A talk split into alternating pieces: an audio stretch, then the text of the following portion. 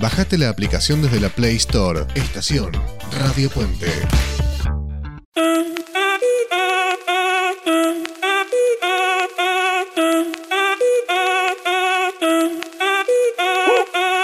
Si el ritmo te lleva a mover la cabeza, ya empezamos como es. Mi música no discrimina a nadie, así que vamos a romper. Toda mi gente se mueve.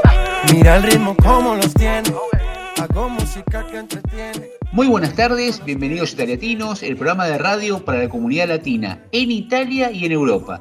Tenemos un programa súper, súper lindo, casi tan lindo como el clima que tenemos afuera y también adentro. Eh, ¿Por qué digo esto? Por las hermosas personas que me acompañan. Sabri, ¿cómo estás? Muy buenas tardes. Buenas tardes a todos, buen viernes. Hola Vicky, hola Charlie, ¿cómo están? Por aquí todo muy bien, el clima ha mejorado muchísimo, ya no, hay, ya no hace tanto, tanto, tanto frío, se pueden disfrutar más los días. Lo único que esta semana estuvo muy lluviosa, el fin de semana pasado estuvo muy lluvioso, eh, pero bueno, aprovechamos a hacer un poco de, shopping, de recorrer, de ir al cine, a llevar a los chicos en las Pascuas, visto que está todo carísimo para salir a viajar en, Pascuas. Eh, nos quedamos por acá y bueno, disfrutamos en familia. ¿Tuvieron turismo de, de, la zona para Pascua, gente que fue para San Benedetto? No, al contrario. La autopista estaba repletísima el domingo, eh, no, el, el martes, porque los chicos empiezan la escuela el, el, miércoles, el martes a la tarde, tipo 6 de la tarde, la autopista que venía para San Benedetto estaba colapsada. Y la que iba no, o sea. Victoria, ¿cómo están las cosas por, por el norte de Italia? Lindo el norte de Italia. Hola, Sabri, Carlos, oyentes. Las Pascuas muy bonitas, las pasamos comiendo casoncelis, que es algo, un plato típico de, acá del norte, al ragú y con la visita de mis padres, así que están los nietos disfrutando de los abuelos, los abuelos disfrutando de los nietos, los hijos con los padres, y se hizo una muy linda Pascuas y bueno, nos seguiremos disfrutando un tiempito más, porque se quedan acá hasta fin de abril. Dicen que los padres crían y los abuelos malcrían. ¿Se cumple esto en tu familia? Se cumple y estoy de acuerdo y así debe ser. Está muy bien que así sea, sí, está perfecto. Estuvimos de paseo, ¿quieren que les cuente? Nos fuimos hasta acá cerca, en, la frontera eh, suizo-italiana. Hay un lugar que se llama Balcone d'Italia, porque está a 1300 metros de altura y ahí se ve mm, toda la, la precordillera de los Alpes, los Alpes con el Monte Rosso, el home altísimos, pero lo que me encantó de ese lugar, claro que también se ve Suiza, Lugano, el lago Lugano, eh, es que mm, estaba muy bonito hecho, con un parador en esas alturas, con juegos para chicos, con lugar para estar, y mm, tenía como indicaciones, como esos carteles que tienen todo señalado tal montaña con el nombre, con la altura, esto es Suiza, esto es Italia, este es el río tal, este es el lago tal, así que estaba muy, muy bonito y súper aprovechable. Desde casa eran dos horas en auto, pero fuimos paseando y parando por, por el camino, la pasamos bárbaro. Muy recomendable esa, esa visita. Cuando cruzaste, Vicky, o, no cruzaste, eh, ¿qué, idioma se habla ahí? Eh, bueno, en el lado, en Lugano hablan italiano. En, Lugano hablan italiano, aunque nosotros esta vez no cruzamos, lo sabíamos porque en otra oportunidad habíamos ido a Lugano, y tenés dos maneras de, de ir, porque desde donde estábamos podíamos entrar, o sea, salir de Italia y entrar por Suiza y volver a Italia, o ir todo por Italia directamente, que fue la opción que elegimos nosotros. Ir directamente todo por, por rutas italianas. Una parte central de este programa es la música. Y la música nos va acompañando, al igual que todos nuestros invitados, como un invitado más, y seguramente cada uno de nuestros oyentes la está esperando.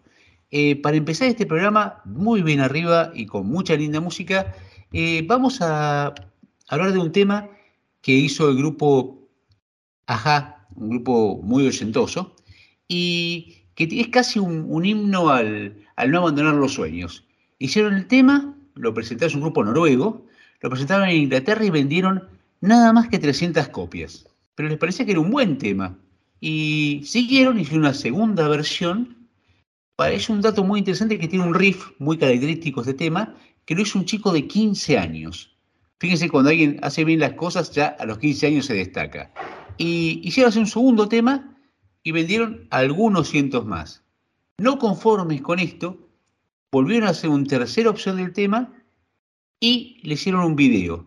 La llevaron a Estados Unidos y rompieron, todos fueron eh, presentados en MTV, fueron mejor tema del año, se llenaron de ventas, todo porque por seguir un sueño.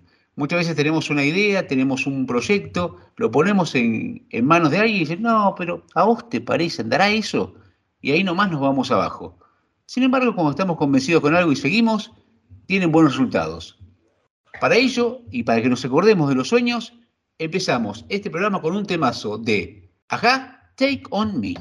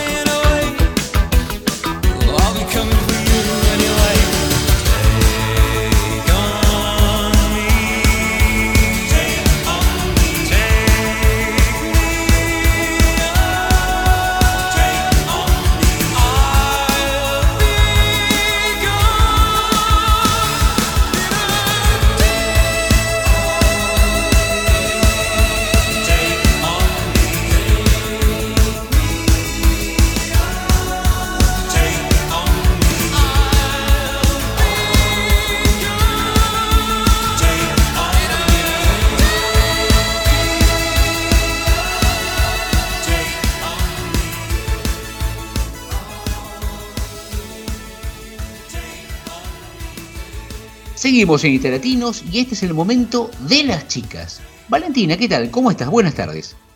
Buenas tardes, estoy muy bien yo. Me alegro mucho. Valentina, te propongo algo. A ver si lo podemos hacer juntos, porque seguramente del otro lado de la radio hay un montón de chicos que van al colegio como seguramente vas vos y se deben estar preguntando ¿Cómo será un día de Valentina en España en el colegio? ¿Te animás a que desandemos un día y contemos cómo es? Vale. Buenísimo. Contame más o menos, ¿a qué hora te levantas de la mañana? Yo me suelo levantar a eso de las 8 y algo de la mañana, 8 y 40 o 8 y 30 por ahí. Ujú. ¿Tomás un desayuno? Claro, tomo un desayuno ¿Y y... qué desayunas más o menos? ¿Chocolatada, té, café, leche? No, yo suelo desayunar em, como si fuese leche con cereales, pero en vez de leche, em, yogur, que es líquido, y entonces le pongo, no sé, mm, bananita cortadita en rodajas o trozos de manzana, y eso es lo que meriendo, y eso es lo que desayuno yo. Qué rico. Y contame, ¿a qué hora salís para el colegio? Suelo salir a eso de las 8 y 52 o 8 y 51, y ahí entro a la escuela a las 9. Contame, ¿llevas un uniforme especial o vas vestida como vos querés? No, voy vestida como yo quiero porque em, acá yo- eh, la escuela que yo voy es una escuela pública y en la escuela pública no te hacen llevar uniforme ni nada de esto acá. Correcto. ¿En la escuela tenés un guardapolvo? Un guardapolvo, no, no. Ajá. Contame, ¿que ¿te vas con mamá, vas con papá a la escuela? Sí, eh, a por la mañana siempre me lleva mi papá, en mi papá en coche, en auto, o sea, porque después él se va directo al trabajo. Y entonces yo me deja en la escuela y él se va al trabajo. Y, pero por la tarde me suele venir a buscar y me suele llevar mi mamá. Si no, si no me busca mi mamá por la tarde, me vengo yo solita porque estoy cerca de la de casa. Contame, cuando llegas al colegio, ¿qué es lo primero que hacen? ¿Se forman, no se forman, entran al aula, saluda a alguna directora o maestra? ¿Cómo es? En mi escuela hay como un portón con rejas verdes que mm, el portero, en este caso el portero, sí, eh, en- cuando son ya las nueve abre el portón y después de abrir el portón nosotros subimos por unas escaleritas que hay hasta llegar al patio. Cuando llegas al patio hay como una rampa así larga que tenés que subir para llegar al edificio tuyo si sos de tercero o cuarto. Como yo soy de tercero, tengo que entrar por estas rejas verdes. Bueno, em, después cuando entramos al edificio, cada uno se va para su clase, porque de cada curso hay tres clases, y en cada clase somos 22 o 23 chicos y nenas. Y normalmente lo primero que hacemos es dejar la mochila en nuestro asiento, saludar a la maestra y a los niños y niñas y colgar nuestro abrigo en el, en, el colgador de abrigos o en el perchero, como le quieran decir. Contame, ¿te, te son muchos chicos, que son pocos chicos? ¿Te gusta que sean ese número de compañeros? Sí, a mí me gusta sea este número de compañeros, pero a veces me agobia un poco porque cuando la maestra en realidad sí está dando un tema interesante, em, hay muchos chicos que no paran de hablar. Y claro, como son tantos, ¿vos cómo haces para decirles a ellos que hagan silencio, por favor? Contame, ¿cómo dan clase las maestras? ¿Te gusta cómo dan clase? ¿Dan clase en voz muy alta? ¿Dan buenos ejemplos? ¿No dan ejemplos? ¿Son de hablar con ustedes y que ustedes participen? Sí, normalmente nosotros participamos en, en casi todas las actividades cuando la maestra también está explicando y hace preguntas. Y también eh, dan buen, muy buenos ejemplos y también lo que hace mucho es siempre em, que nosotros aprendamos de una manera más sencilla y, ¿cómo se dice?, divertida para que nosotros ya cuando seamos un poco más grandes ya lo entendamos de una manera sencilla, pero al mismo tiempo no tan divertida y que sea fácil al mismo tiempo. Decime, todos tenemos alguna materia que estamos esperando que llegue. ¿Cuál es la materia que más te gusta y que esperas que venga en ese momento, ese día? Y em, yo los viernes me gusta mucho cuando, por, cuando llega la hora de música, porque tocamos con flauta y estas cosas, y me gusta mucho. Pero los martes, como em, los martes, como el otro día, em, fueron como eh, yo por la tarde tengo de 9, de 9 a 12 y media de mediodía y después de 3 de la tarde a 4 y media de la tarde. Pero los martes por la tarde tengo toda esa hora de, de tarde, de una hora, para poder hacer educación física y hacemos juegos, también nos enseñan a hacer em, muchos, muchas actividades y todo esto. Y también me gusta mucho los martes porque en directamente después de habernos limpiado un poco la cara y sacarnos la transpiración y el sudor, como le quieran decir, después de educación física, los de judo, que son de extraescolares, directamente ya van a una zona de gimnasio que está ahí pegadita, justo donde hacemos eh, educación física, dejan sus cosas, las mochilas y todo, y empiezan, y empiezan a merendar lo que se hayan traído. Y después llegan los profesores de judo cuando los de educación física se van a sus casas o a, a otros deportes y todo esto. Y nos ponemos el kimono que se traje para hacer la actividad de judo y ya comienza la clase de judo y todo esto. Una pregunta, me te gusta mucho música y que te gusta flauta, ¿no? Eh, ¿Es fácil llegar al rey, al do? ¿O te, no te queda muy lejos de la flauta? No, la verdad es que em, es bastante fácil porque si le pones atención y les pones ganas y a vos te gusta, es fácil llegar al re. Pero después al do también es fácil, pero tenías que aprenderte muchas otras, muchas otras, em, muchos otros sonidos, que no me acuerdo cómo se llaman ahora, em, para llegar al do, y te lo tenés que aprender de memoria, porque si vos de grande después querés tocar flauta, no te acordás estas cosas básicas, no vas a poder. Me decías que tenías de 9 a alrededor de las 12. Eh, al mediodía volvés a tu casa, comes en la escuela. ¿Qué haces? muchas veces vuelvo a mi casa porque en el comedor te alimentan bien y te educan y también tenemos dos horas libres para jugar todo esto. Pero yo la mayoría de veces, muchas, muchas veces, voy a mi casa a comer. Aparte de porque mi madre le gusta mucho que yo coma en casa porque es lo habitual y lo normal, em, a veces em, el comedor está un poco caro y como que es mucho dinero que se gasta. Y decime, ¿cuál es la comida que le sale más rica a tu mamá que te sorprende al mediodía y estás re contenta? Mm, a mí muchas comidas, pero una de que me gusta mucho es eh, la tortilla de papa, porque también le pone zapallo y todas estas cosas. Y mm, me gusta mucho también cuando ella hace mm, la berenjena.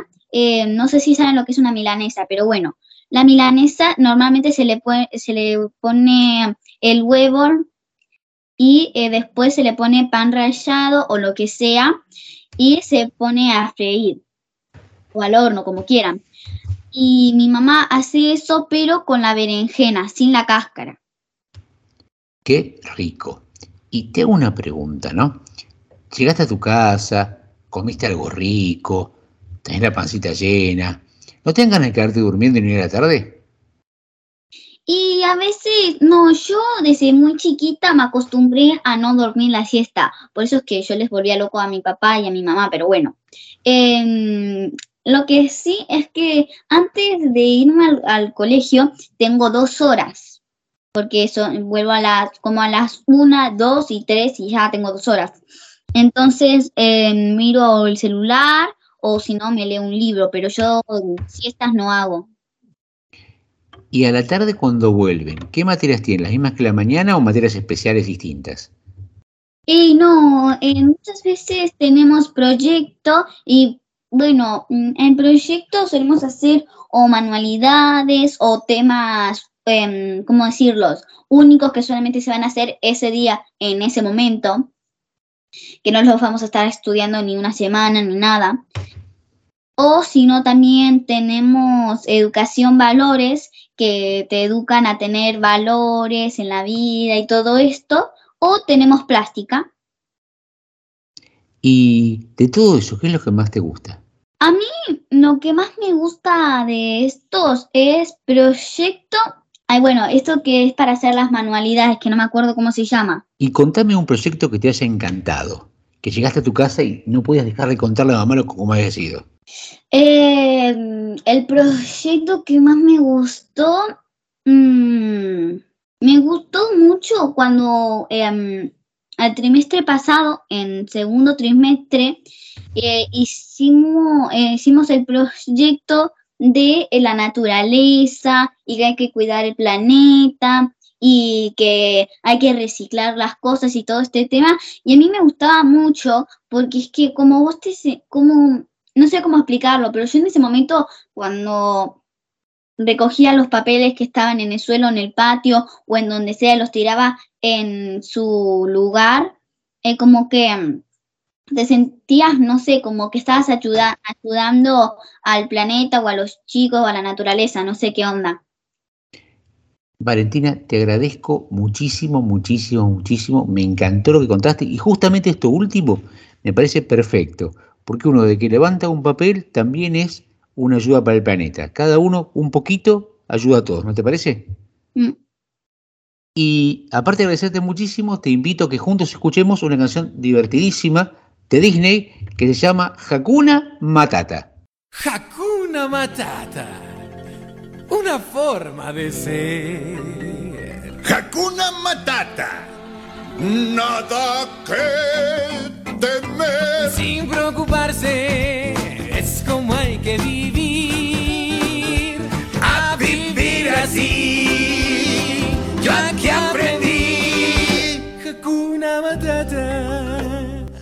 Siempre hay que dejar el pasado atrás. Mira, chico, pasan cosas malas y no puedes poner el remedio, ¿cierto? ¡Falso! Siempre que el mundo te dé la espalda, lo que tú debes hacer es darle la espalda al mundo. Pumba, por ejemplo. Cuando un joven era él. Cuando joven era yo. Muy bien. Gracias. Sintió que su aroma le dio mucha fama, vació la sabana después de comer. Un alma sensible soy, aunque de cuero cubierto estoy. Y a mis amigos el viento se los llevó. ¡Qué vergüenza! ¡Qué vergüenza! Mi nombre cambió a Hortensia. ¡Sin nombre no te queda! Y mucho sufrí yo. ¡Ay, cómo sufrió! Cada vez que yo... Pumba, no enfrente de los niños. Oh, perdón. Hakuna Matata, una forma de ser. Hakuna Matata, nada que temer. Sin preocuparse, es como hay que vivir. Sí. A vivir así. Yo aquí aprendí.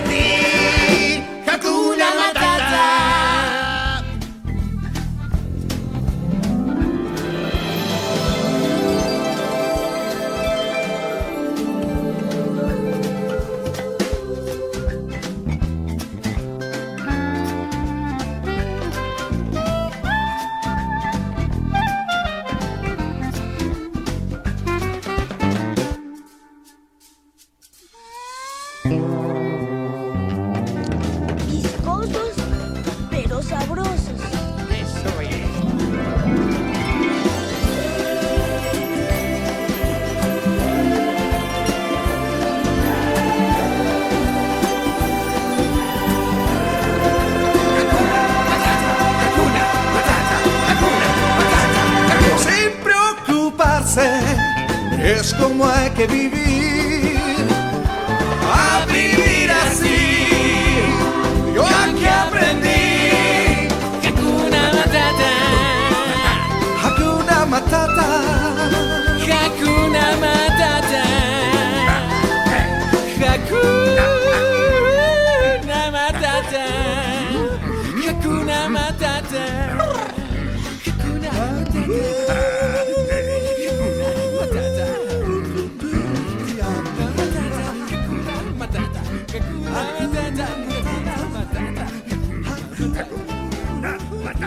Seguimos en Italiatinos y en esto de buscar gente nueva por Italia, eh, encontramos una persona muy, pero muy particular. Bueno, y ustedes me dirán, ¿por qué es particular, Carlos? Primero, presentémoslo. Tonchi, muy buenas tardes, ¿cómo estás? Hola Carlos, muy buenas tardes. Eh, todo bien, todo lindo acá, arrancando la mañana. Contame, eh, te dicen todos Tonchi, pero ¿cuál es tu nombre? Eh, mi nombre es Gastón de Oro, Gastón Alberto de Oro. Gastón Alberto. Gast- y, y, bueno, por lo de Ton, de Tonchi quedara, ¿no? De Gastón Claro, Tonchi. mi, mi hermana no, no le salía Gastón, mi hermana más grande, cuando era chica, y bueno, me, me llamaba Ton, y después no sé por qué quedó Tonchi, y bueno, y ahora es, Tonchi para. Tonchi. Y te hago un comentario, porque una, cuando uno llega a Italia, eh, primero que ve, bueno, son las cosas lindas que hay empieza a extrañar las cosas que dejó. Y entre las cosas que dejó, primero o segundo aparece el dulce de leche y ahí nomás aparece la carne, la carne argentina que es absolutamente indiscutible, eh, insustituible, ¿sí? Y uno dice, ¿dónde? Y empieza la, la peregrinación por, por carnicerías para encontrar, no, pero no me entienden, lo que yo le pido así no es.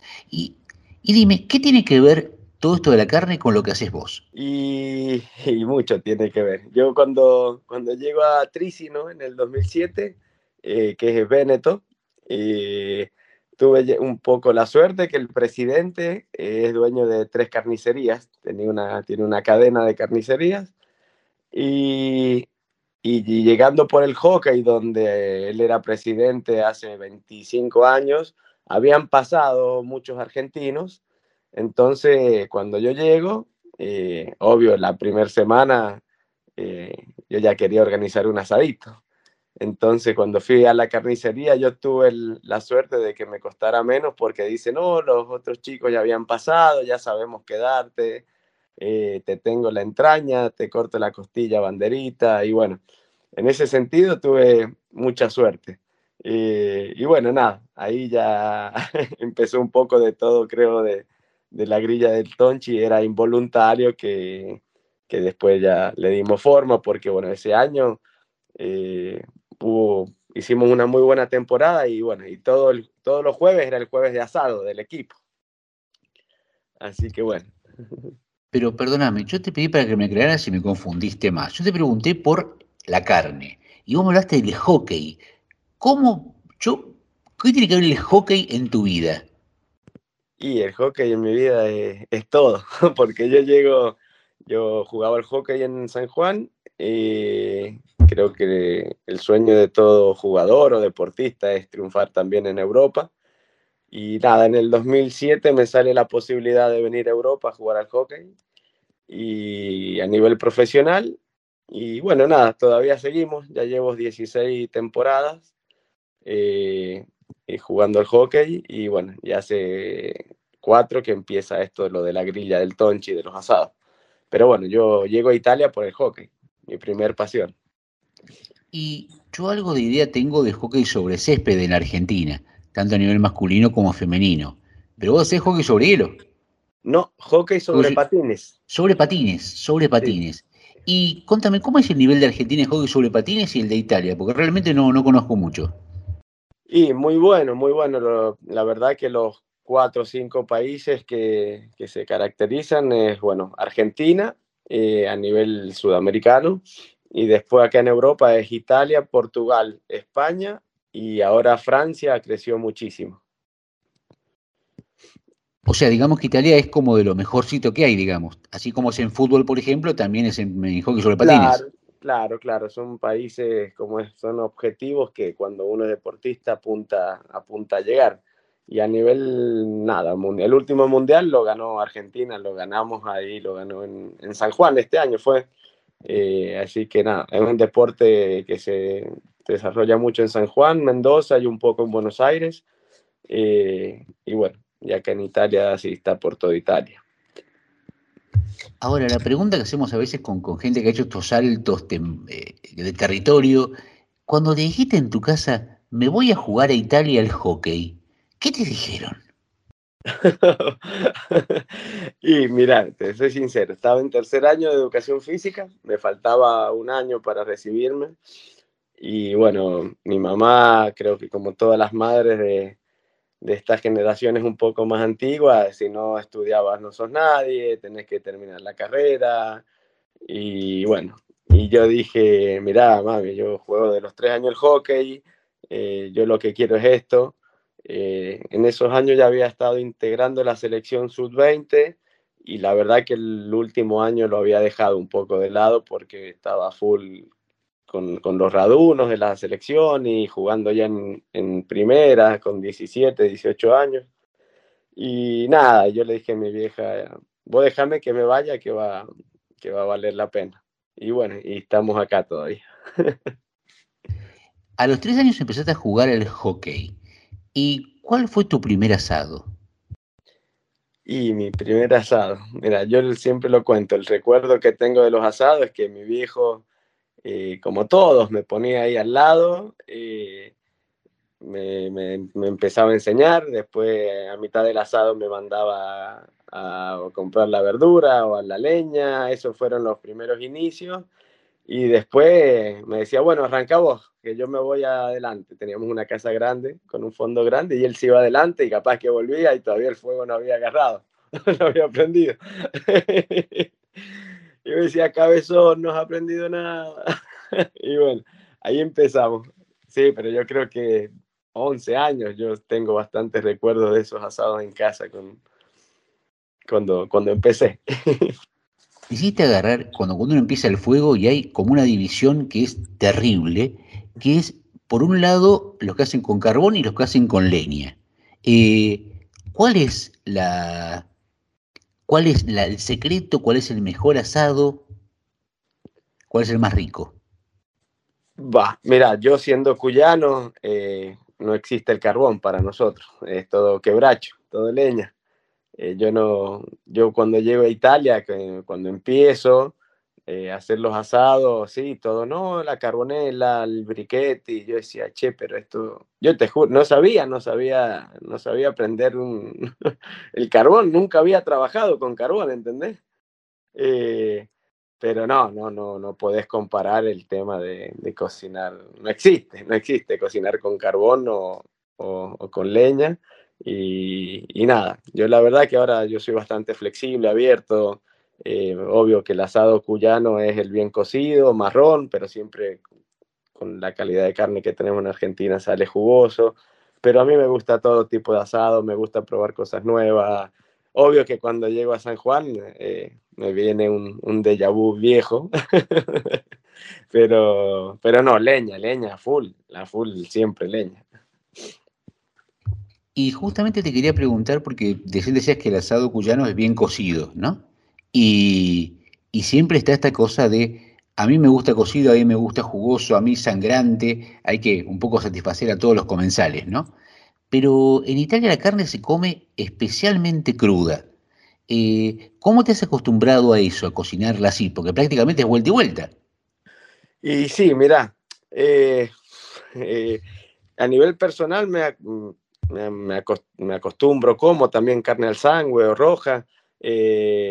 Y me gusta, te digo, te digo, me encanta, me encanta. Eh, me está pasando mucho que con el tema de por ahí hacer tantos asados, yo siempre le explico a mis amigos sanjuaninos o argentinos cuando vuelvo a Argentina, y que el tema del poner el vacío a la llama, una carne que yo siempre, el, ejemplo más, más simple que pongo es que vos cuando te comes un buen asado al mediodía, vos llegás a la cena y, y no tenés mucho hambre, estás todavía bastante, bastante lleno o por ahí a veces cae medio pesado, pero bueno, es normal cuando tenés toda esta grasa que haces que, que se derrita para que pase por la carne, para generar que sea tierna y sabor, eh, todo eso vos después te lo comes, ¿entendés? Eh, pero bueno, mira, por suerte yo siempre le digo al cliente a nivel de la grilla del tonchi que si no quiere grasa, que no, no puede comer un asado de la grilla del tonchi, ¿entendés? Ya de entrada le, le explico porque eh, es así, porque si me dice, bueno, haceme un asado sin grasa y no, te va a comer una alpargata yo mal no voy a quedar. Eh, así que o tenés que estar preparado o, o no. Y después por el tema de las cocciones, tenemos la suerte de tener estos braseros que nada, pues de norma la parte de la mitad para abajo sale bien cocida, cuyana, la parte de arriba sale un poquito más roja, así que a veces podemos, a, veces seguidamente contentamos a todos, ¿entendés? Porque en una mesa de 20 personas no todos quieren la carne de la misma manera. Así que nos no está saliendo bastante bien el tema de acontentar un poco a todos. Generalmente en Argentina hay alguien de la familia que sí que se anima a hacer los asados familiares, ¿no? Que puede cocinar como vos para 10, para 12, para algunos más. Pero vos haces asados a domicilio. ¿Cómo se te ocurrió hacer eso? Y te soy sincero, vi, tengo unos colegas en San Juan que empezaron, fueron creo para mí los primeros, 2018 por ahí, eh, que se llaman Fogón de Amigos, y ellos, bueno, se hicieron un brasero, eh, lo cargaban al auto y empezaron a hacer eh, asados, bueno, sí, a domicilio, pero muy, muy tranquilo, ¿viste? Porque era algo nuevo, creo. Y bueno, nada, me gustó mucho la idea, me gustó mucho la idea. Yo me hice hacer un brasero en Italia para mí. Y bueno, y con Ceci me dice, bueno, mi amor, ponerle un nombre, empecé a probar, ¿viste? Aparte acá está el tema de la partita IVA del cuoco a domicilio, eh, que ya, ya, ya está armado. Eh, así que bueno, eh, arrancamos. tuve, la verdad que yo estuve bastante, yo, yo arranco en el 2019 y tuve suerte porque después llega el tema de la pandemia y cuando la gente tenían todo, teníamos este miedo, terror de salir, encerrados, todo, y, era genial porque vos ibas a la casa de ellos, no tenías contacto con nadie, te acordás, el contacto estrecho, no estrecho, el barbijo, no, todo eso.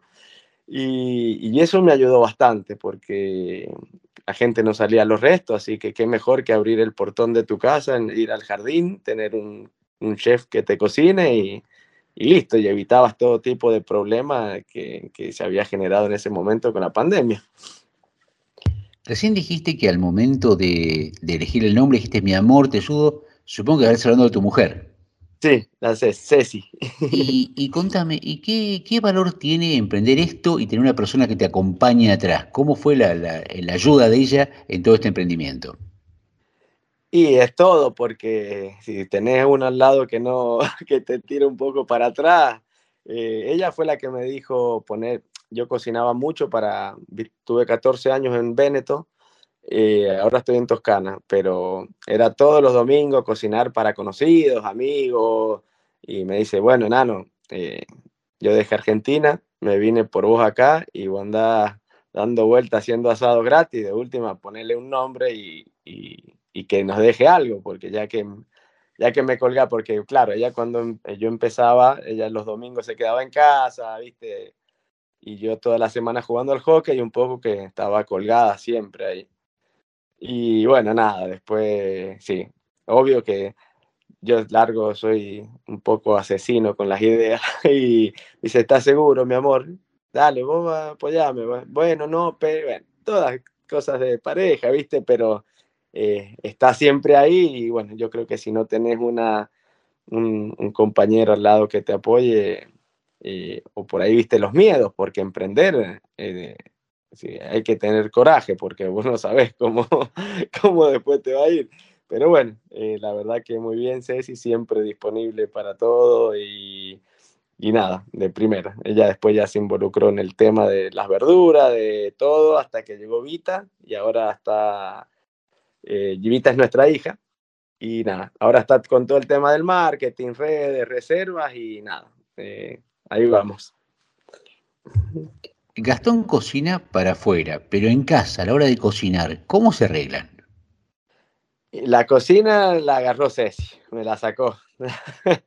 la cocina, sí, sí, porque aparte estando mucho entrenando, mucho a la mañana y a la noche, eh, o dando vuelta con clientes, probando carne, haciendo eh, material fotográfico, es más ella la que ha agarrado el tema de la, de la cocina eh, yo me he vuelto muy, muy adicto al, al, fuego, me encanta el tema del fuego, prender el fuego es algo que, que genera esta energía, junta gente, de estar ahí alrededor de la parrilla, aparte ya y con esto ya te empiezan a preguntar eh, a mis compañeros de hockey de normas que son con los que hacemos seguido los asados, que tenemos una linda compañía de novias, ¿viste?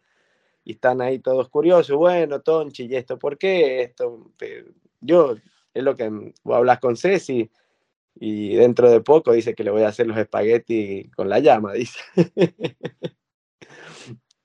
y dime, cuando no comes carne, ¿qué te gusta comer? Todo, todo, todo, todo. No, primero que nada por el tema del hockey, no es que, si, primero que un poco te cansa, viste el tema de la carne, porque ahora la verdad que nos está yendo bien, tenemos los proveedores que te mandan, mira, tengo este costillar de pastura, tengo este costillar de grano, y vas probando y, y la verdad que te cansa, te cansa.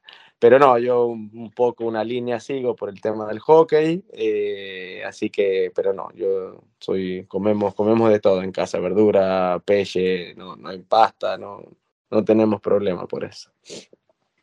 Y cuando querés hacer algo para vos y para Ceci, algo chiquitito, algo para ustedes dos, íntimo, ¿cuál es el corte que te fascina, que les encanta? A mí la entraña y ahora la Ceci le hice descubrir la picaña y está loca de la picaña. Así que es un o media entrañita y un bife de picaña y ahí no, no, hacemos algo rapidito para, para, nosotros. Y una buena carne en Italia, ¿con qué la acompañas? Y sabes que me he vuelto... no, mira, le aconsejo mucho es también a los clientes esto.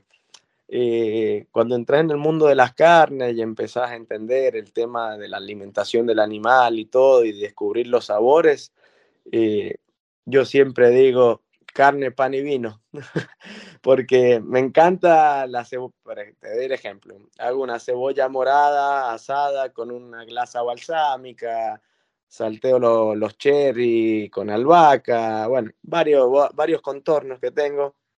Eh, pero me van, me van a cubrir bastante el sabor de la carne, ¿entendés? Por ejemplo, yo, no, yo pongo el chimichurri, pero al cliente le digo, si te traigo un fileto argentino certificado de, de la Argentina, no lo podés tapar con el chimichurri, ¿entendés? Porque para mí, no sé si me explico. Eh, obvio, ellos se quedan locos con el chimichurri porque es la salsa del choripán y todo esto, pero trato de comer la carne carne sola al máximo, sí, alguna verdurita o dos papitas al horno, así no muy condimentadas. Y nada, pero me, estoy un poco apreciando más el sabor de la carne, no sé si me explico. En Argentina es un clásico empezar por chorizo o morcilla, alguna chura y después entrar a las carnes, ¿no? Eh, pero acá en Italia la, la chura, muchas churas que nosotros nos gustan mucho, ellos casi las tiraban. ¿Se han acostumbrado a comer a chura? Y yo lo, tengo, lo tengo opcional, te lo doy como opción si lo querés, si lo querés probar. Claramente el chinchulín asusta mucho cuando te preguntan qué es y le explicas. Y en cambio la molleja, la molleja la tengo en el plato premium, diríamos, aparte por los costos que estás teniendo ahora, que está, se ha vuelto un plato gourmet acá en Europa, pero la molleja sí la trabajo bastante. Y, y la meto al final yo. A lo que yo salgo siempre con chorizo y morcilla, entraña picaña, salgo con el vacío a la llama y para terminar tipo el dolce te doy el bocadito de la molleja. Generalmente el chinchulín, eh, por el tipo de, contextura, por lo que es, te deja un regusto medio como grasoso en la boca, con que algunos exquisitos a veces toman una copita de jugo de limón para limpiar el paladar antes de llegar a la carne, ¿no? Eh, ¿Te pasa esto que te queda como ese regusto del chinchulín o lo haces, totalmente seco para que no quede nada? No, sabes que primero que nada eh, estoy encontrando chinchulines de vitelo del, del novillo, que, siendo todos animal de leche que tienen 10 meses, son mucho más livianos, eh, los ves y son blancos, el tema del intestino es, es ténero, es tierno, ¿entendés? Eh, te digo que son, sí, lo ves hasta más fino, viste, no sé, el chinchulín argentino ese grueso, cuando te lo venden, al ser un animal más chico eh, y por la alimentación diferente, a nivel calidad te digo que me, es más delicado, más delicado que el, argentino. Eh, yo lo, acompaño con un buen cabernet de Rutini y, de primera. Para ir cerrando, eh, la gran discusión, termina uno el, el, asado y era ensalada rusa, era ensalada de frutas, era helado, eh, algunos con un flan. ¿Con qué se termina? ¿Con qué postre se termina un asado? Nosotros estamos terminando con el, durazno o la pera a la plancha porque queremos mantener la línea de la llama, del fuego también en el postre, donde pasamos un poquito de manteca, ponemos la, el durazno, eh, que se cocine un poco, un poco de azúcar que haga el caramelito. Después le hacemos el flambé con, con un poco de rum y después eso calentito lo sacamos y arriba te ponemos la bochita de helado. Así que la verdad que está funcionando mucho. Ahora la Ceci se ha puesto con que hay que salir con el flan con dulce de leche, que totalmente estoy de acuerdo. Eh, pero el postre este que estamos manejando anda muy bien porque la gente, primero que lo servimos en la parrilla, imagínate que tenemos los discos donde tenemos el durazno Servimos el durazno y tengo un chico que es el que sirve la palina de gelato. Y llega una locura, terminan... Es lindo el folclore, porque yo siempre digo, vénganse una hora antes para vivir un poco la Argentina, yo me pongo a explicar, y terminan comiendo el postre alrededor del fogonero, que es algo fantástico, la verdad. ¿Te sentís un verdadero embajador de Argentina a través de la grilla del Tonchi? No, no, no, mira, yo no, no, no, no me siento nadie. La verdad que me encanta, hacer lo que me gusta? Que la gente eh, haga una experiencia, porque al final es una experiencia lo que hace con nosotros, porque es increíble cómo la gente se queda pegada al fogonero mientras cocina, eh, te hacen mil preguntas de norma, estamos muy relacionados con los italianos, ¿viste? Por la, el tema, mi, mi, abuelo es siciliano, por ejemplo, ¿viste? Eh, la gente que me contrata, algunos siempre pasó por Argentina, eh, no sé, le das un, un, chorizo criollo y dice, uh, este yo lo comí en la boca cuando fui a Caminito, entonces es lindo, es lindo, no, no, yo embajador no me siento, lo que sí eh, hago un poco de dejar un poco bien, bien parada la Argentina, le traigo recuerdos a gente que por ahí ha pasado por Argentina y, y bueno, nada, la verdad que cada evento siempre termina de normalmente de manera fabulosa y eso te llena. ¿eh? Eh, realmente te agradecemos porque lo que vos generás, como bien decís, son experiencias y experiencias de, de camaradería, de encontrarse, eh, también más allá de la comida, que ya es muchísimo porque realmente entre Italia y Argentina hay muchísimos más puntos en común que alguno que por ahí pueda ser diverso. Te agradecemos muchísimo, muchísimo, eh, Tonchi. Te mandamos un abrazo enorme y para cerrar este bloque lindísimo, vamos a poner The Weekend Blinding Lights.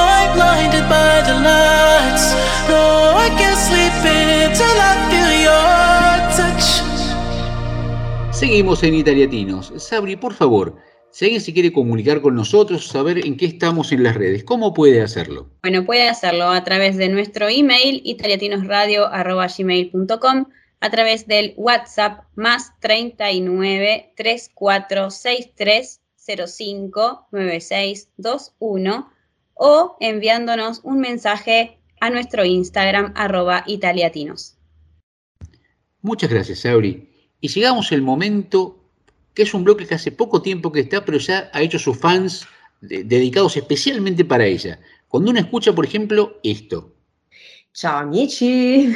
Es el momento de Federica. Es inobjetable quien está al otro lado de Federica y nos ayuda a saber un poquito más, no solamente de algo de vocabulario italiano, sino un poco de la cultura, que es tan importante una cosa como la otra. ¿De qué vamos a hablar hoy, Federica? Buon venerdì a tutti, antes que nada, ¿cómo estate? Hoy vamos a hablar de un tema muy discutido, sobre todo para lo- los extranjeros que viajan a Italia, es decir, el café. El café. Para empezar, il café es maschio. El café es masculino, claro, es maschio, pero en italiano tiene doble F. Esa es la, la primera diferencia. Y dime, lo primero que, se, que, que- que discute la gente cuando llega es, ¿por qué es tan chiquitito el volumen de café que nos sirven?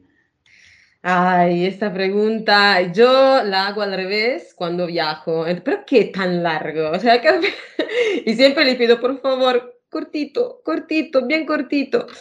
Porque el café eh, tiene un sabor, si es un buen café, claro, tiene un sabor muy rico, intenso.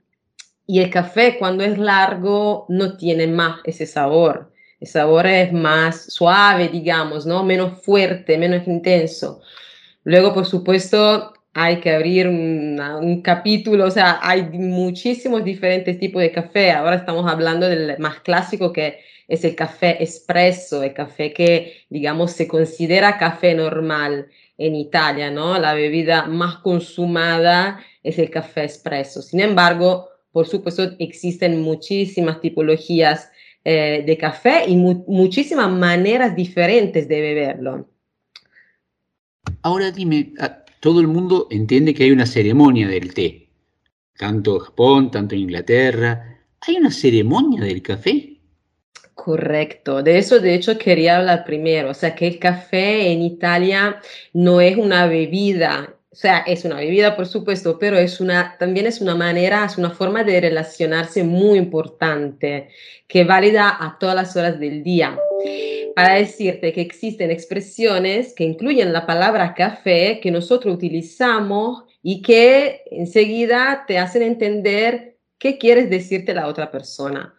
Por ejemplo, si te dicen prendiamoci un café, que sería tomámonos un, tomémonos un café, es una forma en realidad para decir veamos, veámonos, o sea, juntámonos, estemos un poco juntos, un poco de tiempo juntos, que sería el tiempo de tomarse un café, así que no demasiado.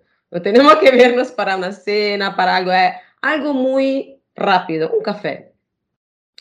O también, por ejemplo, si te dicen, dobbiamo prenderci un café, tenemos que tomarnos un café, ahí significa en cambio que hay algo que discutir, hay algo que aclarar.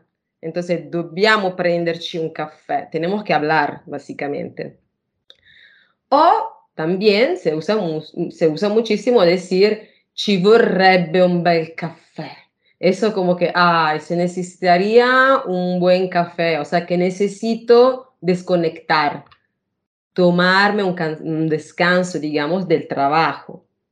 Y de hecho, por esta razón, en Italia, cuando se trabaja en la, en la oficina, la pausa se llama pausa café. Entonces tú haces una pausa a, a la- a las 11, usualmente, primero, por supuesto, por la mañana, primer café del día. Segun- segundo café del día, alrededor de las 11, para hacer esta, esa pausa. Tercer café del día, después de almorzar. El cuarto café es como alrededor de las 4, siempre para hacer una, una pausa. entonces ya son cuatro.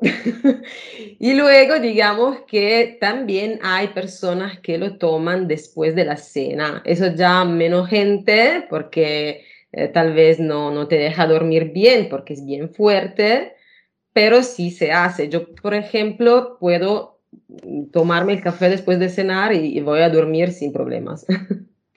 Ahora, ¿qué pasa cuando un, un turista pide 3, 4 de la tarde un capuchino? Eso siempre es un dolor ah, en el corazón para nosotros italianos, porque el cappuccino es desayuno, repetímoslo, cappuccino, desayuno. No, entonces, sobre todo son los de Estados Unidos los que lo piden en realidad, y, nosotros siempre nos damos cuenta porque se reconocen y eh, nada, o sea, el cappuccino no puedes, por supuesto, por, por la tarde uno se lo podría tomar porque es una bebida caliente y no sé, quizás quieres, lo acompañas con un dulce, no es tan grave.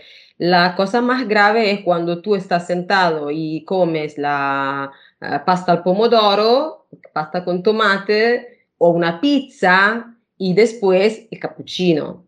Eso entonces sí, o sea, no, no, no se puede, no se puede. Prohibido, pero bueno, cada uno haga- hace lo que quiera, pero digamos que si no quieres que el camarero, camar, cameriere te mire mal, entonces que no lo pidan. Eh, pero bueno, más, más allá de eso, mm, como estaba diciendo, es, mu- es un ritual, tomarse el café es un ritual y es muy común invitar a las personas a tomar un café. Por supuesto, cuando tú invitas, es, eres la persona que paga después, ¿no? Entonces, ¿quién, la regla, la regla por, por lo general es, debe pagar quien invitó.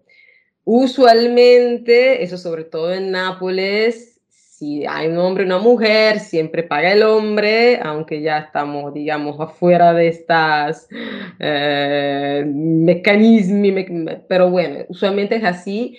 O también eh, el la persona mayor paga al más joven.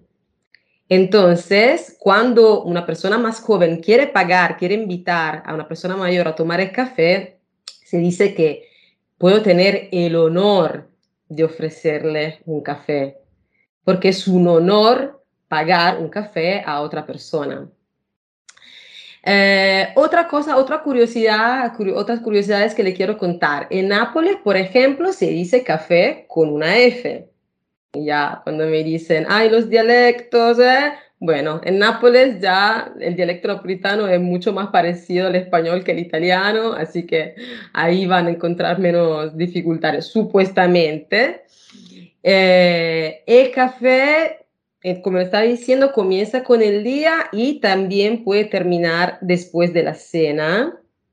El sabor napolitano, por ejemplo, que es el clásico, el café clásico, prefiere una eh, mezcla robusta con arábica. Luego, como le estaba diciendo, se encuentran muchísimos tipos de café y, los vamos a ver, eh, creo, probablemente en el próximo episodio, porque primero les quiero contar hoy las instrucciones de uso, cómo se toma el café, cómo se debería tomar. Antes que nada, una, curiosidad es que los baristas, sobre todo los baristas napolitanos, son una eh, enciclopedia antropológica viviente, o sea que te miran y ya saben qué café tú vas a tomar. O sea, sobre todo, por supuesto, si eres un cliente que siempre va al mismo bar, porque eh, funciona así, tú siempre vas al mismo bar, siempre pides el mismo café, el barista te mira y ya sabe. Entonces, así es. La segunda regla es que el café tiene que, debe tener las tres C. Y ahora voy a decir una, mala palabra, así que lo- lo- los aviso.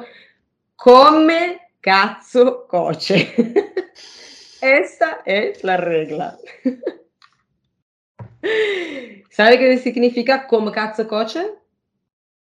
Significa como, puntini puntini, es caliente, o sea, porque el café tiene que estar, o sea, hirviendo, o sea, que te tienes que quemar los labios casi.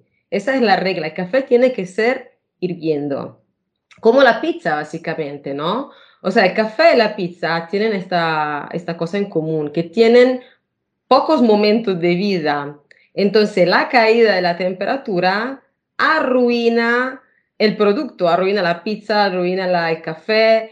Entonces, cuando se hace frío, para nosotros, para un italiano, sobre todo, no se pueden comer. No se puede comer la pizza fría y no se puede tomar un café frío.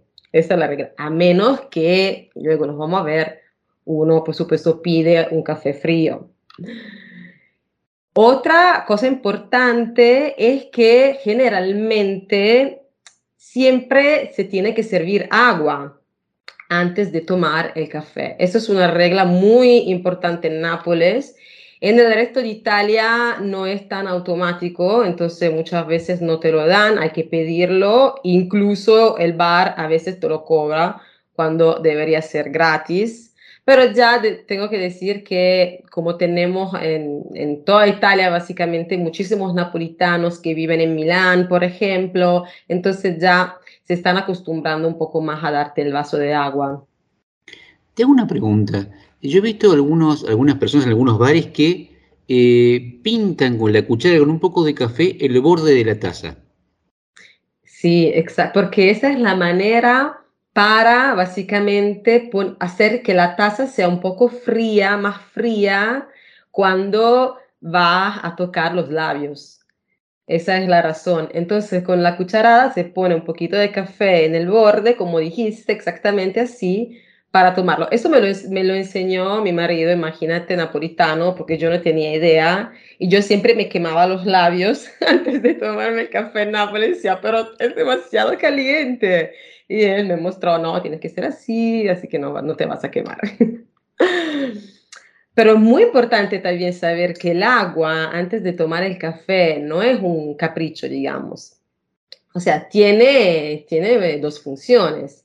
Porque la primera es la del, del, sabor, o sea, que limpia la boca, te prepara la boca, porque tu boca tiene que limpiarse para luego degustar el café.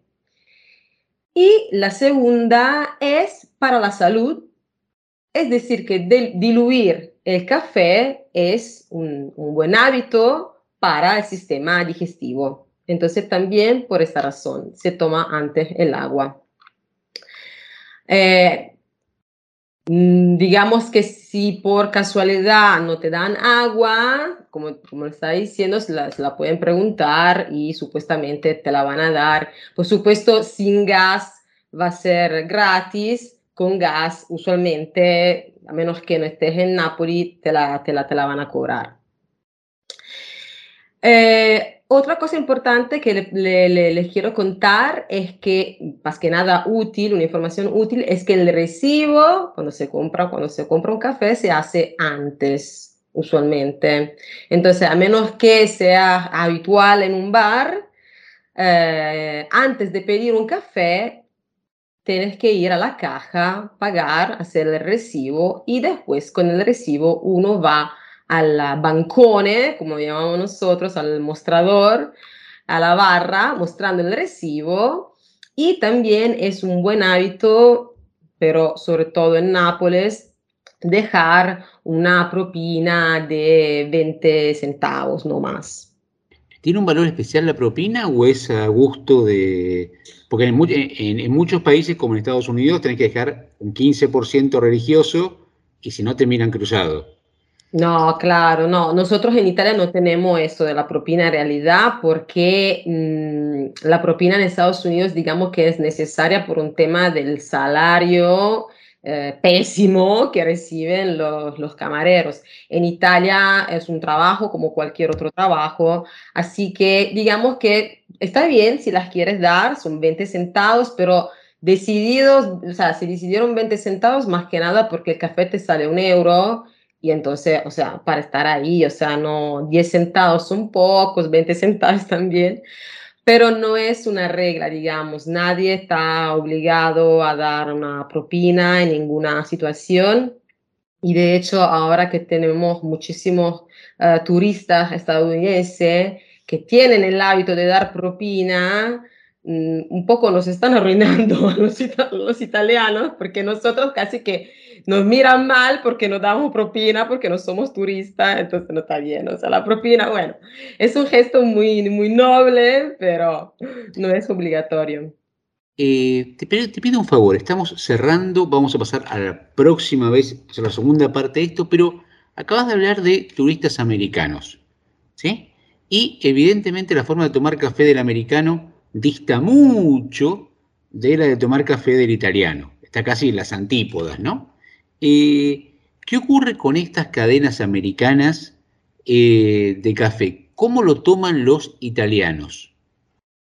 Bueno, las que eh, abrieron acá en Italia, como por ejemplo Starbucks, es el caso más eh, conocido, en realidad sigue siendo café italiano. tiene también café americano, por supuesto, porque el café americano en Italia, digamos que es algo como exótico. Entonces, si tú estás de vacaciones, está bien como tomarse un café americano o incluso yo, yo conozco personalmente italianos que les gusta y que de vez en cuando lo, se lo toman el café americano. Mm, son, por supuesto, una, mm, o sea, muy, poca gente. O sea, yo, por ejemplo, odio el café americano, no me gusta, o sea, no. Y bueno, lo que, lo que la mayoría de los italianos dicen cuando se les presentan un café americano es algo, digamos, una expresión no muy linda, pero es así para que todos lo sepan, que es porca. es decir, es agua sucia, no es café. así que bueno, es muy diferente, pero como siempre digo, cada uno tiene sus gustos, así que el, el mundo es bello porque vario. Dime, eh, vos estabas hablando de café y siempre hablamos de café. Cuando uno toma como norma el café al que vos te referís, estás hablando del el expreso. Sí. ¿Sí? Y de, ese, de ese tipo de café, ¿cuántos tomas por día? Yo personalmente, para no exagerar, porque de hecho el café, tomar demasiado café no, no, no está bien para la salud, eh, yo siempre tomo dos cafés, dos cafés expreso al día. O sea, uno por la mañana cuando hago el desayuno y uno después de almorzar. Pero si, por ejemplo, está mi marido en casa trabajando, ya eso, el tema cambia, porque llega, como te estaba diciendo, a las 11, café, y luego más tarde también un café, un café, cafecito para despertarnos. Entonces depende también de la persona, pero usualmente digamos que también los doctores te recomiendan no superar dos cafés al día. Federica, muchísimas, muchísimas gracias por esta clase de cultura cafetística, eh, hasta expresiones. Nos ha dado un montón de cosas en, en muy pocos minutos. Te comprometo que la próxima vez vayamos a ver todas las variedades de café que uno se encuentra cuando llega a una cafetería y tiene que decidir, y por supuesto se manda macanas cuando llega para, para aprender, y también lo retan porque no sabe pedir café. Y para terminar este bloque, eh, te pedimos, si has accedido, a poner un tema musical que le vamos a pedir a Aldo, por favor, que nos lo ponga, de Pino Daniele, Natal Zulela e Café.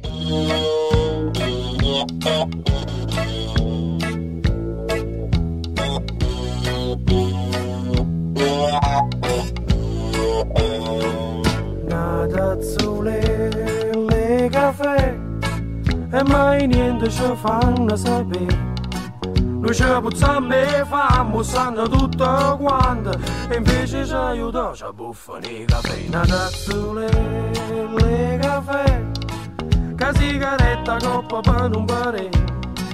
Che stanno chi ne sbaglia, fanno solo imbroglio Si lisciano, si fattono, si pigliano un caffè.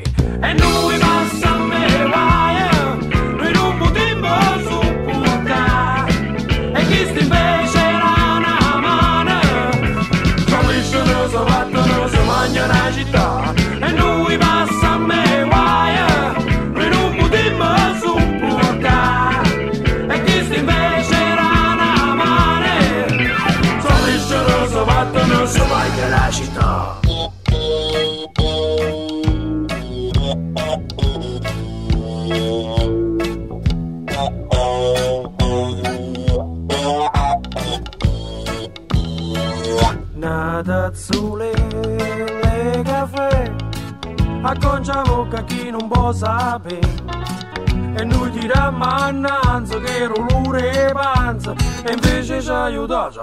le caffè, una le caffè, che sigaretta coppa per un barè.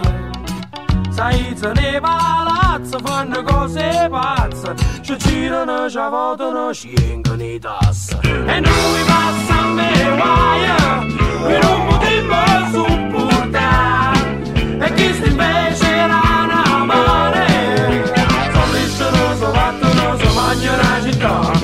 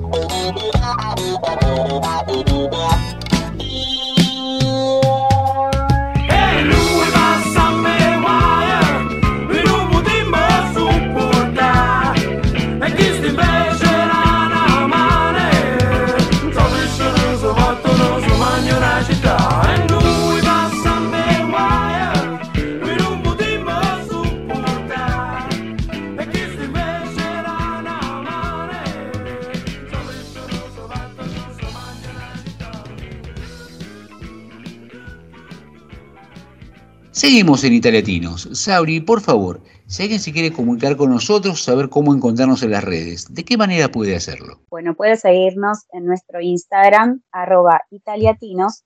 También tenemos un número de WhatsApp, que es más 39 34 63 05 96 21. Y si no, pueden escribirnos siempre a nuestro email, italiatinosradio arroba gmail.com.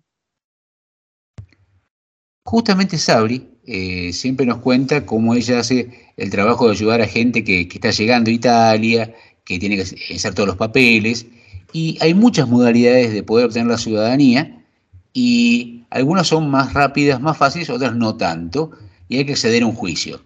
Y este es el momento donde hay una gran nebulosa, y hay gente que dice un montón de cosas, y muchas veces sin saberlo. Por eso, como es costumbre en el programa, cuando tenemos una duda vamos a buscar a la gente que sabe, para que nos cuente cómo se hacen las cosas. Hoy estamos con Laura. Muy buenas tardes, ¿cómo estás? Hola, muy buenas tardes, Carlos. Muchas gracias por la invitación. Por favor, recién hablábamos de, de las formas correctas de hacer juicios y vos qué tenés que ver con esto? Bueno, en primer lugar, eh, me presento un poco. Yo soy abogada, vengo de Argentina. Eh, llegué acá a Italia justamente para tramitar mi ciudadanía. Por cuestiones muy concretas, fue vía judicial y bueno, siendo abogada y ya asesorando en temas de ciudadanía en mi ciudad, yo vengo de San Rafael, Mendoza, es que comienzo eh, en el estudio que lleva mi caso a realizar también eh, el trabajo que ya venía haciendo desde mi ciudad. Y en- aquí es donde aparece lo que vos decís, las, cuáles son las formas para adquirir la ciudadanía italiana. En primer lugar, tenemos la vía eh, administrativa, que sería la que realizan las personas en el consulado italiano correspondiente a su país. Ante eh, la situación que conocemos de falta de turnos, muchas personas empezaron a emigrar hacia Italia para realizar su ciudadanía vía administrativa directamente ante el comune para lo que hay que hacer todo un procedimiento, ¿no? Se desconoce mucho eh, la posibilidad que hay de hacer su ciudadanía por vía judicial cuando no hay turnos. Por supuesto que esta situación hay que comprobarla. Hay mm, ciudades en las que esto está muy claro. Por ejemplo, en Rosario estuvo el consulado cerrado durante mucho tiempo y estas noticias salían en los diarios, en los grupos de WhatsApp, eh, en las noticias. Entonces, ya con las capturas de esas noticias, esa ya es una prueba que tienen las personas para poder acceder a la ciudadanía italiana. Y eh, nosotros hablamos y hacemos referencia siempre a Argentina, ¿no? Pero eh, sabemos que italianos hay en todas partes del mundo, descendientes de italiano. Por ejemplo, está sucediendo lo mismo en Perú. En Perú directamente el consulado está cerrado y todos los descendientes de italianos en Perú están habilitados para pedir su ciudadanía a través de un juicio. Ese juicio se realiza aquí en Italia. La competencia es de Italia. No se puede realizar en otro país. Ahora, yo entiendo que vos sos especialista en leyes en Argentina, por eso sos abogada en Argentina. Eh, ahora, cuando llegaste aquí a Italia, ¿tuviste que ayornarte con la legislación italiana? Sí, exacto. De hecho, yo antes de emprender el viaje, yo eh, estaba ya estudiando todo lo que es la legislación italiana porque eh, me interesa mucho. Mis clientes me hacían muchas preguntas sobre ya de los juicios vía materna, que es lo más conocido. O sea, porque hay dos, dos tipos de juicio. Uno es el de vía materna, que eh, tal vez lo podemos em, interiorizar más en otro programa, en otra charla, porque son juicios diferentes. Pero está el de la vía materna, que sucintamente es cuando hay una mujer en la línea de descendencia y el hijo de esta mujer nace antes de 1948, cuando aquí en Italia todavía no existía la constitución. Todos esos casos van por juicio por vía materna. Y lo que estaba haciendo mención anteriormente, es cuando en el consulado no tenés un turno para hacer la ciudadanía, entonces podés realizar el juicio en Italia.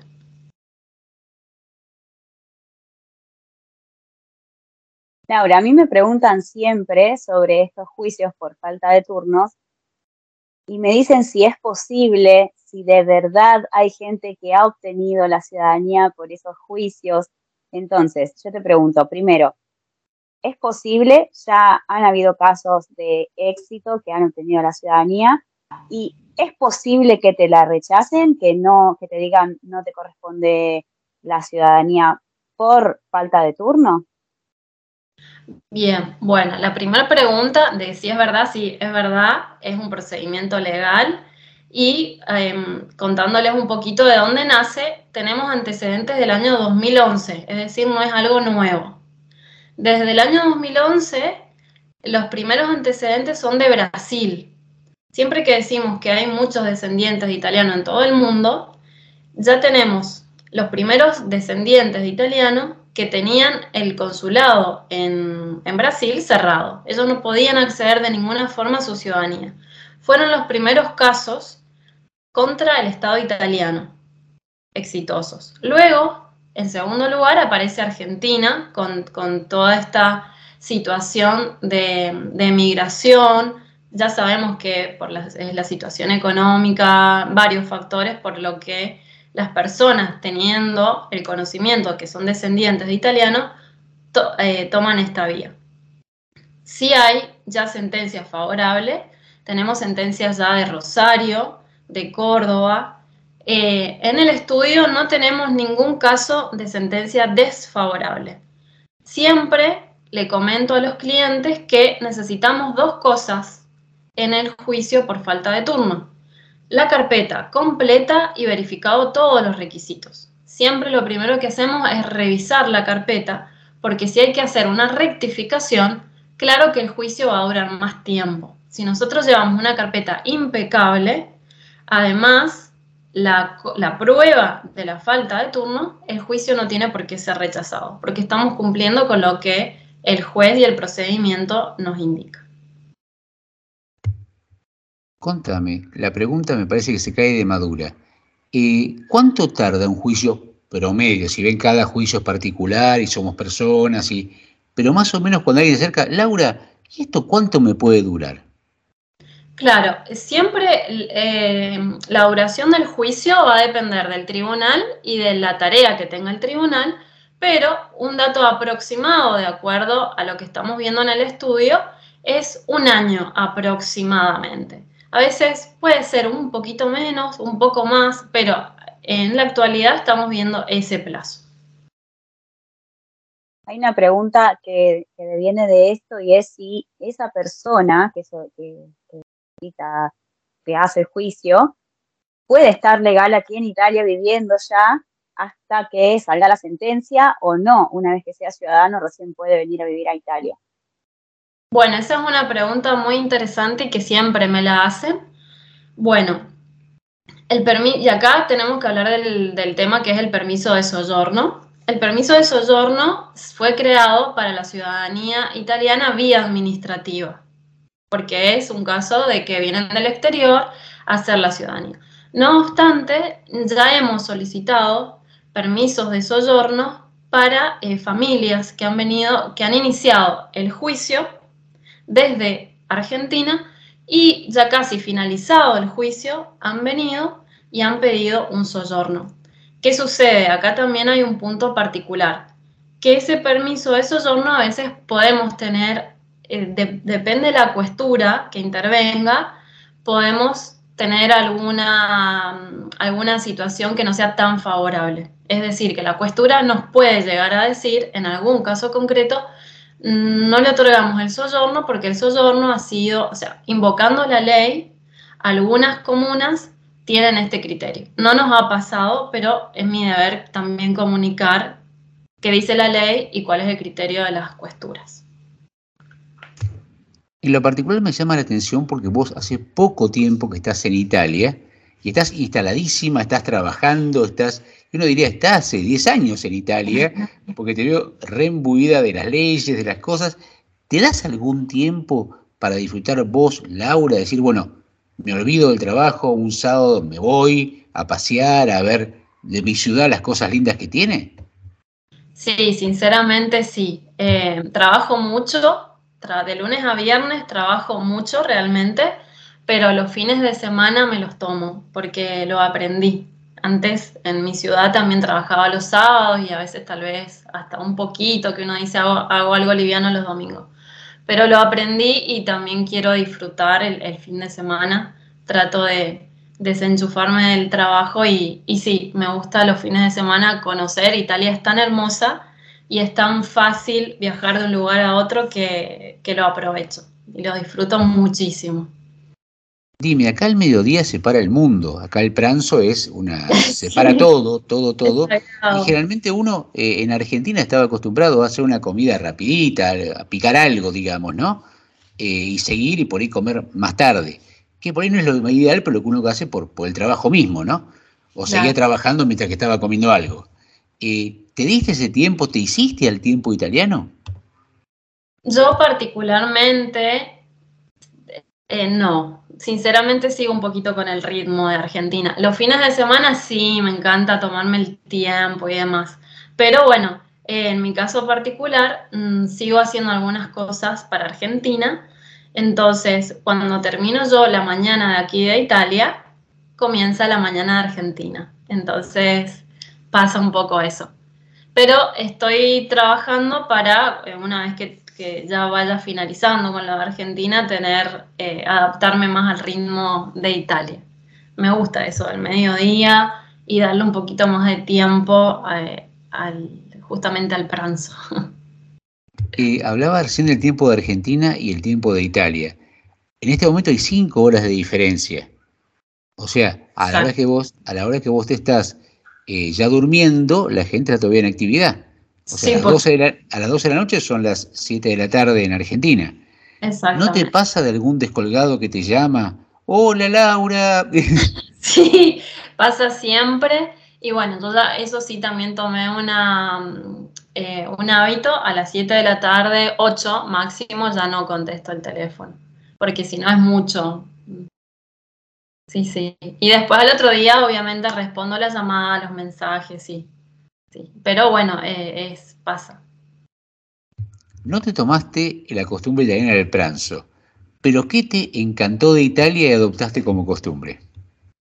Bueno, de aquí de Italia, por ejemplo, algo que me parece que es muy lindo, eh, el aperitivo. El aperitivo. Y, y- y eso está muy bueno porque es un, también una excusa de decir, hago el aperitivo, me junto con los amigos, charlo un poquito. Y eso está muy bueno porque es algo que eh, se ve acá y bueno, en, mi ciudad no, no, teníamos o sea, esa costumbre del aperitivo y acá está muy instalado y, es algo que me gusta. Sí. Y contame, seguramente en tu día a día estarás en contacto con abogados italianos. Sí. ¿Cómo es el ejercicio? ¿Cómo trabajan? ¿Es parecido a Argentina? ¿Están más enloquecidos o más solidarios? ¿Cómo los ves uno a uno? Bueno, em, yo tengo contactos con muchos abogados y, generalmente la mayoría, yo estoy acá en Torino, y los abogados con los que incluso trabajo y tengo interacción generalmente son de otras ciudades.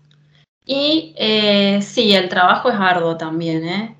No, no, son más tranquilos. Yo creo que es, mm, también se vive en una vorágine. Creo que la abogacía en el mundo es una, es una de las profesiones más eh, movidas o con, más estresante también, podríamos decir un poquito, de acuerdo al, según el fuero en el que estás. Por eso, eh, yo que solo hago ciudadanía, estoy recontenta, sinceramente. Estoy feliz de hacer esto porque es diferente a trabajar en otras ramas del derecho. O sea, es otra cosa. Es muy lindo. Y, además tenés esa sensación de, em, de, ayudar a la gente y el agradecimiento de los clientes. Entonces es, muy lindo, muy lindo esta, em, esta rama del derecho, la ciudadanía eh, y todos sus aspectos. Desde ya te agradecemos muchísimo por esta charla, fue encantadora y siempre queremos terminar con, algo distinto. Eh, justamente vos recién decías que, que haces ciudadanía, que tiene una rama muy linda por... Eh, te quería preguntar, recientemente, sin que por supuesto me digas quién es la persona, ni mucho menos, ¿no? Eh, ¿Qué pasa cuando un cliente tuyo, que hace un año más o menos hiciste un trámite, efectivamente tiene la ciudadanía y vos se lo comunicás? ¿Cómo es ese momento? Ay, ese momento la verdad que es, es magnífico porque mm, muchas veces ya me he emocionado de los mails en el camino, ¿no? Cuando la gente se entera de esta posibilidad, muchos me lo han agradecido y em, no sabíamos que existía eso, esta posibilidad, que no hace falta que, viajemos, por un lado. Y por el otro, cuando le comunicas que tienen la ciudadanía, eh, a mí sinceramente me prefiero llamarlos por teléfono porque me encanta escucharlos. Eh, y es un festejo, una, alegría, algunos se emocionan, lloran, entonces eh, varía de persona en persona, pero siempre es una satisfacción grandísima. O sea, yo lo, me alegra el día, o sea, obviamente. Es, es, muy lindo. Laura, te agradecemos muchísimo. Contá, por supuesto, con Italiatinos para lo que te podamos ayudar. Y para cerrar este hermoso momento, nos vamos con un temazo de Fito Páez, Mariposa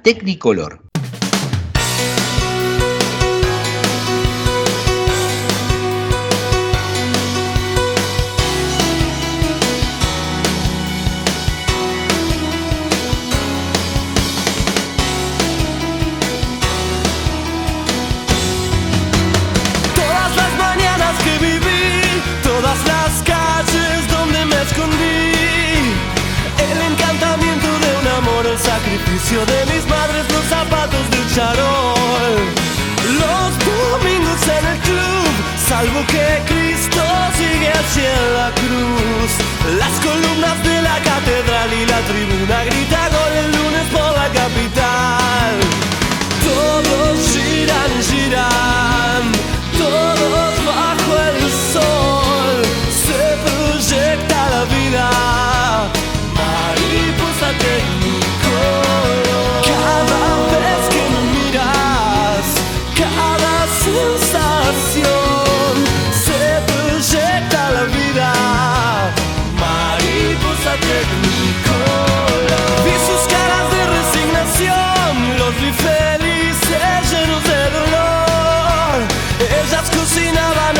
Se levantaba sus principios de sutil emperador.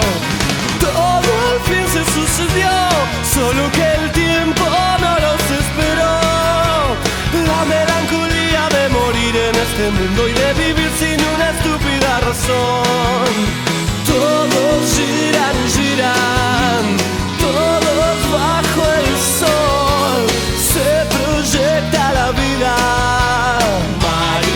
sabe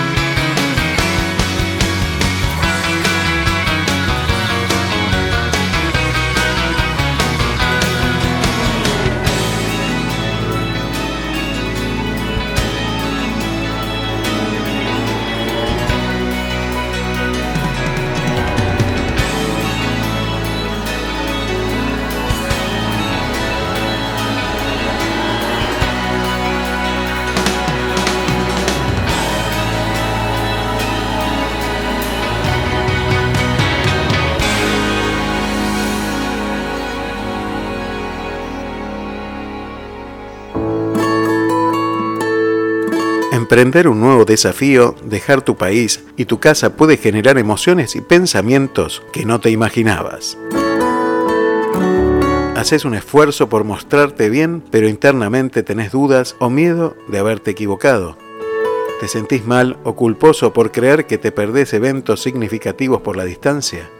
¿Te preocupa que tus hijos pierdan sus raíces o que no puedan adaptarse o ser incluidos en su nuevo colegio? ¿Alguna vez te sentiste así? Hoy podés contar con ayuda para acompañarte a construir una nueva forma de vida en tu nuevo lugar. Licenciada Verónica Vela Ustegui Goitía. Para contactarse desde cualquier lugar del mundo a través de WhatsApp más 549 11 54 56 20 58 más 549 11 54 56 20 58. Licenciada en Psicología, matrícula nacional 31788. Estar bien aunque estés lejos de casa. Here comes the sun. Here comes the sun. I say it's alright. Seguimos en Italiatinos. Sabri, por favor, ¿nos podías dar las vías de contacto? Por supuesto, se pueden comunicar siempre a nuestro email italiatinosradio.com. Pueden anotar también nuestro WhatsApp más 39 34 63 05 96 21 y nos pueden seguir en Instagram y por qué no enviarnos un mensajito por allí.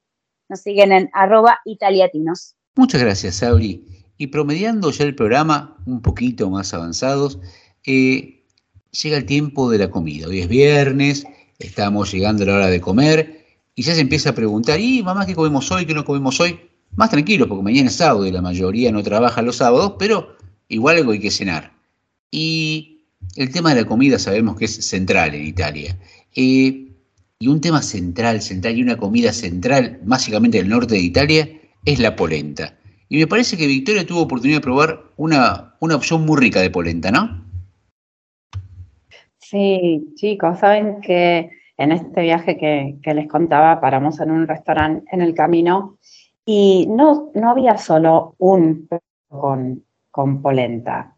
Vieron que tenemos el primer plato, el segundo, segundo de, de polenta. Y eso es porque acá en el norte es un plato, además de típico, muy, muy querido. Lo usan como acompañamiento a un montón de, de comidas o además como algo solo. En este caso, yo lo comí con carne. Eran tres rodajas de pelleto, digamos, para simplificarlo, eran blanditos, redonditos y finitos, y con una salsa riquísima. Eh, mi, marido y mi papá lo pidieron completo y era como si fuera, como si la polenta que estaba puesta de manera redonda fuera los panes de un sándwich. Entonces, abajo había una rodaja enorme de polenta, tenía la carne en el medio, eh, queso fundido, dos huevos fritos y arriba el segundo redondel de, de polenta. Bueno, no lo pudieron terminar ninguno de los dos y eso que los dos saben comer muy bien. Entonces, eh, estábamos charlando sobre las maneras de hacer polenta y sobre nuestras ideas de la polenta, claro. Para mí hacer polenta en casa era algo de, de último momento o por lo rápido, nunca principal ni una opción. De hecho, por ahí si le decía a mis hijos a comer polenta, era, oh, mamá, polenta. Y sin embargo, acá tiene otro gusto, otra forma de hacerse. La primera vez que compré polenta para hacer, estar revolviendo como una hora completa mientras hervía. Estaba un cucharón súper largo porque la cucharita de madera que quería hacerme hacía súper vapor en mi brazo, me, me quemaba. Y, pero de verdad que la consistencia, el sabor, es, es algo muy rico. Que no, los que vengan para acá o si alguna vez todavía no se animaron a probar polenta. Sabri, eh, vos me comentabas hace unos días que esto era durante mucho tiempo la polenta, la comida esencial, ¿no? Exacto, yo tuve la oportunidad de ir en Génova al Museo del Inmigrante, te lo recomiendo a todos porque es bellísimo y conmovedor. Y bueno, en una de las de, los recintos eh, es, todo muy didáctico. En uno de los recintos hay una mesa con plato, cubierto, vaso, todo como era antes, bien eh, precario, eh, 3D. Entonces vos te sentás y parece como que estuvieses comiendo. Y en el plato te aparecen las distintas recetas de la época. Y al lado hay una pantalla grande donde te dice las enfermedades de la época. Eh, y una que menciona es la pélagra, que es, era una enfermedad de la pobreza, a raíz de comer todos los días polenta y no eh, otro tipo de verdura o, o en sopa que se comía mucho, pollo, la carne obviamente no, no, casi no existía en esa época comer carne, pero bueno, se comían otras cosas, otras legumbres, pero había gente que no podía acceder a eso y que comía todo el día polenta. Entonces eh, los, eh, les daba como una malatía que te viene como una cierta, mm, eh, como una cierta enfermedad mental y los internaban en los psiquiátricos y el tratamiento era darles una buena alimentación y así se curaban. Que bueno, la polenta eh, riquísima, pero si la comes toda la vida, todo el día, bueno, te da, no es tan buena. Pero riquísima la polenta acá, tuve la oportunidad de comer eh, polenta con vino cuando fui a, a Pésaro, que te vendían eh, por 10 euros. eh, De hecho, tan, tan significativa es la polenta del norte que cuando los de la gente del sur de Italia se refiere a la gente del norte despectivamente, los llama los polentones. Y como contrapartida, la gente del norte se refiere a los del sur como los terrones.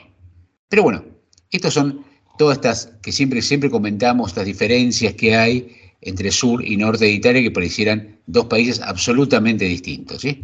Por suerte tenemos a Sabri en el medio que está mediando, ella está en San Benedetto, está en el medio de Italia y ella tiene lo mejor del norte y del sur. Y para, ya que estamos hablando de comida, y siempre tenemos un segundo momento que tiene que ver con la música.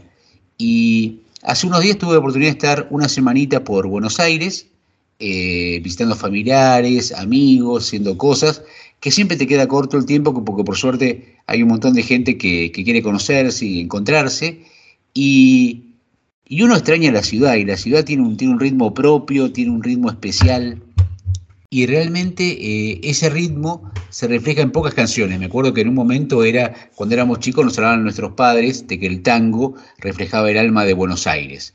Y, pero más adelante había muchas cosas.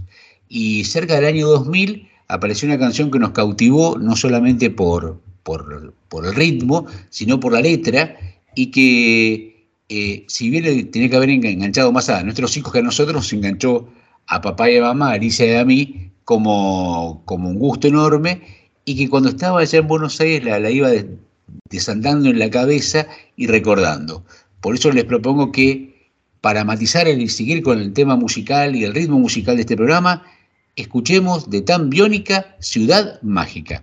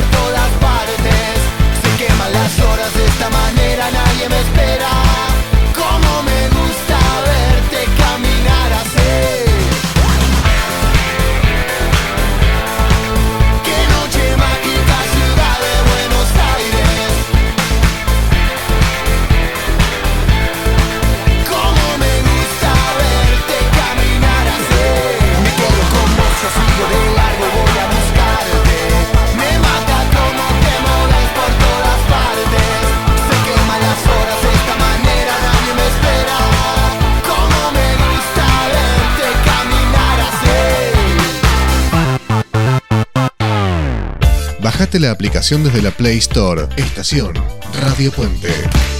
Y llegamos al final de Italiatinos. Sabri, por favor, si alguien aún no pudo tomar nota de nuestros contactos o cómo comunicarse con nosotros, ¿se lo podrías dar, por favor? Por supuesto, papel y lápiz para anotar primero nuestro WhatsApp, más 39, que sería la característica de Italia, y luego continúa 3463059621. Pueden seguirnos en Instagram, nos encuentran como arroba italiatinos, y si no, nuestro email es italiatinosradio.gmail.com. Muchas gracias, Sabri. Y llegando al final del programa, tuvimos entrevistas, tuvimos a Federica, tuvimos a las chicas, tuvimos un montón de música, y lo que siempre hacemos en este bloque es, por un lado, le regalamos una frase, y después hablamos de un tema en particular. Empecemos por la frase. Eh, Sabri, ¿qué frase nos podríamos regalar a nuestros oyentes para que tengan este viernes y se lleven de regalo? Bueno, la frase de este viernes dice así, el verdadero éxito no proviene de seguir a la multitud, sino de superar los límites. Y lo dijo Steve Jobs. Que digamos que fue una persona que eh, bastante empujó los límites, ¿no? Eh, cuando salió el, cuando salió el primer iPhone, que fue una revolución, que era algo completamente distinto y nadie sabía que era un, un teléfono, le dijeron, pero tiene un solo botón. Sí, yo les pedí sin ninguno, pero bueno, como no pudieron hacerlo, le dejamos uno solo. Eh, y hablando de, bueno, Steve Jobs, si es algo que es, es una persona famosa, ¿no? Y generalmente para nosotros eh, la palabra famoso o ser famoso era el corolario de una carrera de una persona. En un rubro determinado, sea científico, humanístico, en la música, en el arte, al final de su carrera era famoso por lo que había realizado. Y hoy parece que es una exigencia, es un imperativo ser famoso. Por eso quería preguntarles para ustedes, Victoria, por ejemplo, para vos, ¿qué significa ser famoso? Es interesante. Hay cosas que uno a veces eh, tiene sin, sin proponérselo. Muchos de nosotros que somos comunicadores en realidad tenemos una vocación por, por comunicar algo. Y de repente nos damos cuenta que somos medianamente conocidos más allá de nuestra propia, de nuestra propia ciudad, nuestro propio barrio, ¿no? Y entonces pensás, ¿esto será ser famoso? En definitiva, creo que podemos elegir, famoso es alguien que se hizo conocido por alguna cosa, bueno, entonces por ahí estaría ser conocido por algo que pueda, por un famoso cineasta o un famoso eh, locutor de radio. Sabri, vos sabes tu trabajo y tu ayuda a, a la gente que estaba llegando, quería venir a Italia eh, tuviste un montón de seguidores y en algún modo fuiste famosa en las redes. Eh, ¿Qué pasó cuando te empezaron a llamar porque te conocían o, o te decían que era famosa? Bueno, no sé si me considero famosa yo, pero em, que, me, que me llamen, que me contacte la gente por, eh, por internet, digamos, sea el medio que sea, no es tan avasallante, creo yo, o, o al menos como yo lo viví no era tan avasallante, o, no lo es. Yo respondo y es como que le respondo no a, no a una máquina, sé que estoy hablando con una persona, pero como vos no la ves, de repente en un vivo tenés 150 personas y yo hablo como si estuviese hablando con un amigo, pero del otro lado de 150 personas. Yo no tomo conciencia de eso, si tomas conciencia me inhibiría un montón, pero no me parece tan, tan terrible. Me parece mucho más terrible para mí cuando de repente estoy en una heladería en Penigalia, como el otro día fui, y de repente entró una señora, ¡ay, Sabri! Hola, le dije yo. E, eso, eso me choca muchísimo más y no digo que me molesta, pero es como que me siento eh, sin privacidad en esos momentos. Pero, pero bueno, es una vez cada, cada tanto, tampoco es que me sucede siempre. Y, bueno, creo, eh, me, me, choca más eso, que, que, me reconozcan por ahí personalmente, aunque sea una persona, que, que estar adelante de un millón de personas hablando por internet, que vos en realidad no los estás viendo. Estando en Buenos Aires, eh, tomo un colectivo, eh, en un momento bajo en la parada y veo una chica que está esperando el otro colectivo que estaba en la parada. Le digo, vos estás en TikTok yo vos te conozco de TikTok. Y me miró y me dice, oye, sí, sí, sí, pero nunca pensé que me iban a reconocer. y, nos pusimos a charlar y cuando la, dejé, una, una, persona muy, muy simpática, pensaba, bueno, esto mismo que decía, que decía um, Sabri recién.